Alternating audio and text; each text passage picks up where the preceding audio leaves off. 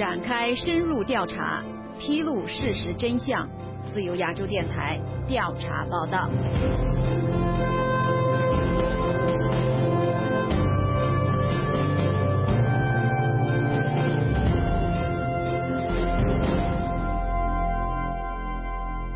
因呼吁修宪，维权律师身陷囹圄。各位听众，大家好，欢迎收听今天的调查报道专题节目，我是白帆。在今天的节目中，我们针对维权律师于文生的情况展开跟踪调查。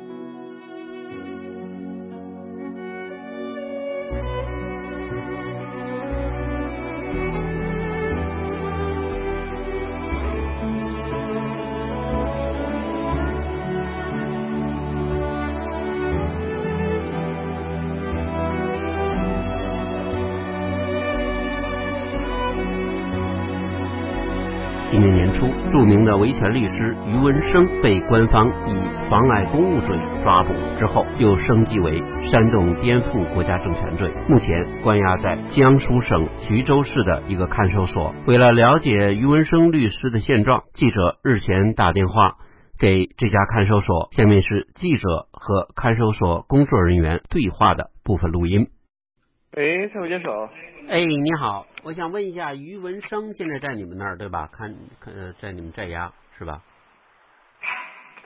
你是你是哪位？啊，我叫白帆，我是广播电台的。啊，于文生的家人说他呃现在在你们那儿。我们这来不是不接受电话咨询的，我们这是只管财务接手。你是说有什么事吗？哦，我是想了解一下于文生目前的情况。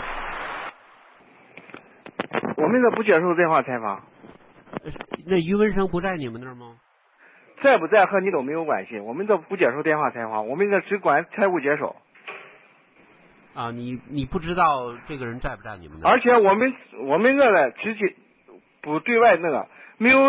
正儿八经的法律手续，我们是不不对外进行咨询的。在押人员资料不是谁想查就可以查的。那他家属也见不了是吧？根据法律规定，他只有判完刑以后，凭法院给他开具的文书，他才能见。呃，按照法律规定，律师是应该跟他会面的，但律师为什么至今也没有见着他呢？这不是我们关心的，这不是我们决定的东西。因为案件是必律师会见，必须经过办案单位同意的。法律规定来执行嘛？按照法律规定，律师应该可以跟当。对，我们按照法律规定执行。对啊，你不要采，你不要采访我。你有什么东西，你到上面人那个，我们只管财务接收，其他的都不用问。呃，那么上面是什么机构批准的？如果采访的话，对方突然挂断电话。据调查，于文生的妻子许燕在于文生被抓捕后，为她丈夫获得自由，一直奔走呼吁。她对记者介绍说，于文生被抓后，官方根本没有给他会见律师的机会。是煽动颠覆国家政权罪。呃呃，这个罪名，他呃，警察可以以那个以。就是也要经过办案单位允许，他以这个理由，呃，但是这个这个理由也不是说一定不让会见，但是，呃，他之前抓他的时候是以妨害公务罪，这个以这个罪名是不需要经过警察允许的，那同样是没有得到辩护律师的会见，那时候也去了很多次，辩护律师那个会见权，嗯。就是会见于文生，就于文生得到辩护律师会见的权利是被剥夺的，因为之前那个罪名不涉及要请示，呃，就同意。他还对记者表示，官方还在媒体上发布了不实的消息，他因此向上海静安区的法院提出控告，但至今没有结果。就是说，于文生一月十九号，呃呃，就是被抓。然后呃，在快反正是网络上就是出现了一个澎湃新闻的呃那个报道，然后还有那个视频，嗯，首先那个视频它那个呃时间顺序是颠倒的，呃不是连续的那种录制的视频，嗯，就是当时不知道余文生都遭遇了什么情况，呃，其次呢，当时那个呃很多人去要把他带走的时候。并没有出示那个传唤证，就是法律文书又没有法律文书，呃，所以在这个情况下，嗯呃，就是把余文生抓走了，然后呃呃，而且那个文章，不管是那澎湃新闻的文章还是视频，呃，都不完全嗯符合那个实际情况，而且就是有视频嗯顺序颠倒的这些情况发生，所以呢，呃，我就是嗯，在两个代理律师的呃帮助下，就对这个澎湃新闻的不实报道进行了起诉，起诉澎湃新闻报道不实的一个侵权。然后，嗯，首先是呃两位代理律师和我是到上海市静安区法院去立案的，但是法院不收嗯材料，也没有立案，嗯，后来就是对那个立案厅的那个呃庭长也进行了控告，呃对监向监察监察部门进行控告。呃，然后这个起诉澎湃新闻不实报道这个案子，我在北京市石景山区人民法院也进行立案，嗯，他们也是没有立案，没有答复，呃，所以嗯，前段时间，然后又针对这个案子向上海市的中级人民法院上诉这个事情。据调查，于文生是非常活跃的维权律师，曾经为七零九律师维权案进行辩护。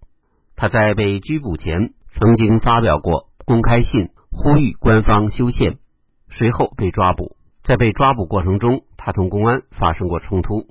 记者日前采访了家属指定的辩护律师常博洋，他对记者介绍了于文生案件的最新进展以及于文生身陷囹圄背后的原因。哦，他现在是公安上是侦查结束了，结束了就递到。检察院在徐州检察院审查起诉，徐州检察院就审查起诉到应该到就这两天都结束了，还没有不知道有没有往法院移送。是我是前几天去检察院，他说还在检察院，还没有还没有说是是否起诉的问题。但是从那个倾向来看，肯定是要往法院移送。那么起诉的罪名是什么呢？就是煽动颠覆国家政权。和那个妨碍公务两项罪名。呃，那么他这个煽动颠覆罪，这个很重的这个起诉的罪名了。那么他是依据什么呢？是哪哪些事情让就检察院对他以这个罪名进行起诉呢？哦，详细的不太了解，但是据就是给公安上交涉，公安上透露的就是，一个是他写那个 关于关于修宪的这个律师建议。是给他定的煽动颠覆国家政权，另外就是接受外媒的采访，啊，这些也也是成为这个煽动颠覆国家政权的一些指控的罪名。另外一个妨碍公务，说是当时他们去口头传唤他，他拒不配合，就是当时在北京嘛，石景山区的那个国宝警察。呃，是要口头传唤的，就他发表那个修宪的建议，隔了一天嘛。嗯。他们国宝就是在他送孩子上学的路上，是要口头传唤他，他这发生了冲突，就以这一项指控他，就是妨碍公务，就这两个事儿。那么起诉的罪名是这些，但是跟他长期从事跟您类似的工作，就作为维权律师，是不是有关系呢？那这个肯定是啊，他因为对维权律师，他们现在基本上都是不视为敌人一样看待。嗯，这肯定是最起码他因为做这个维权案件，维权律师可能也是这个事情的导火索吧。他还对记者表示，因为官方不希望他担任于文生的辩护律师，虽然家属要求他和谢阳律师为于文生辩护，但是官方一直逼迫于文生。另请官方的律师。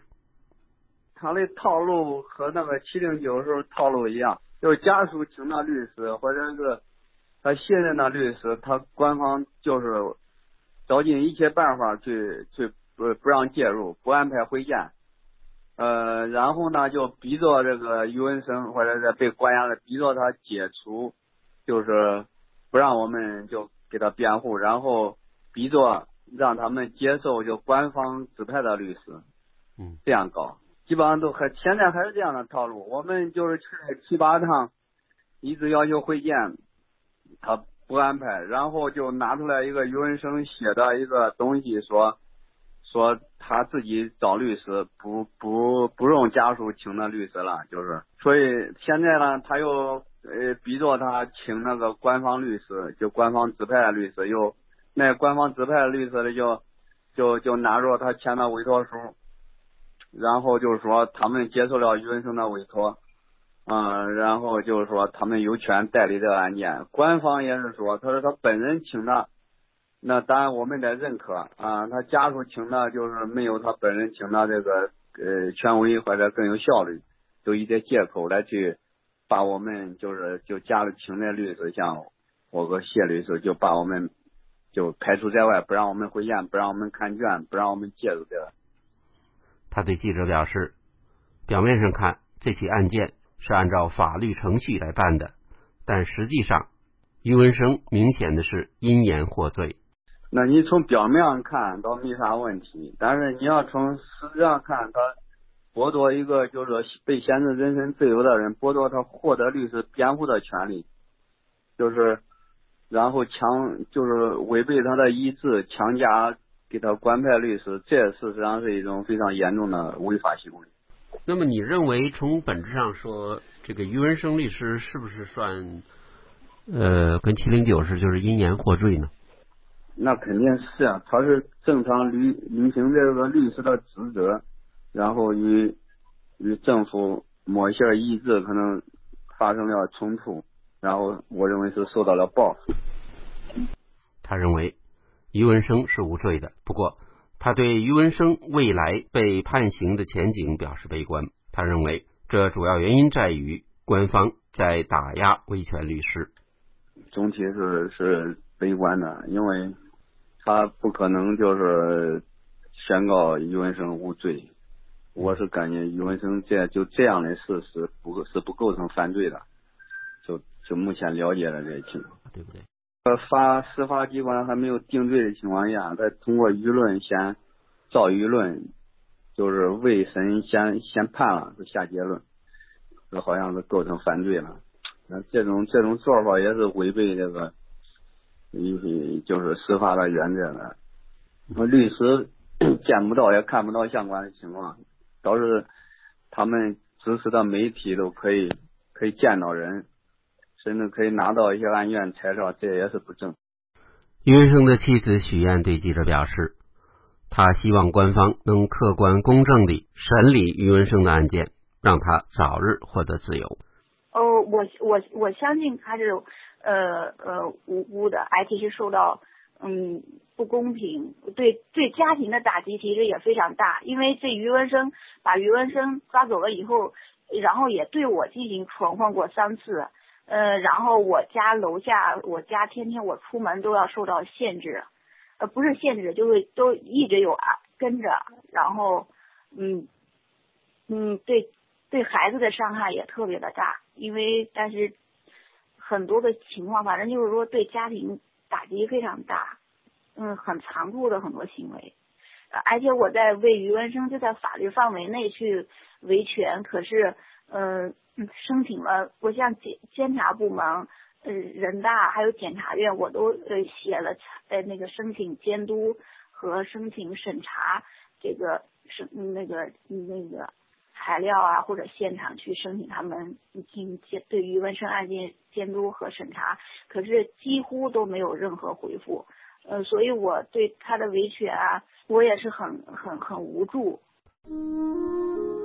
各位听众，如果您亲身经历或者了解类似的个案，欢迎给本台记者白帆写信，来信请寄香港邮政信箱二八八四零号白帆收。在来信中，请一定注明您的电话号码，以方便采访。另外，你也可以通过电子邮件同记者联系。记者电子邮件的地址是白帆的汉语拼音加阿拉伯数字八九，就是白帆八九圈 a gmail 点 com。各位听众，谢谢收听，我是白帆，再会。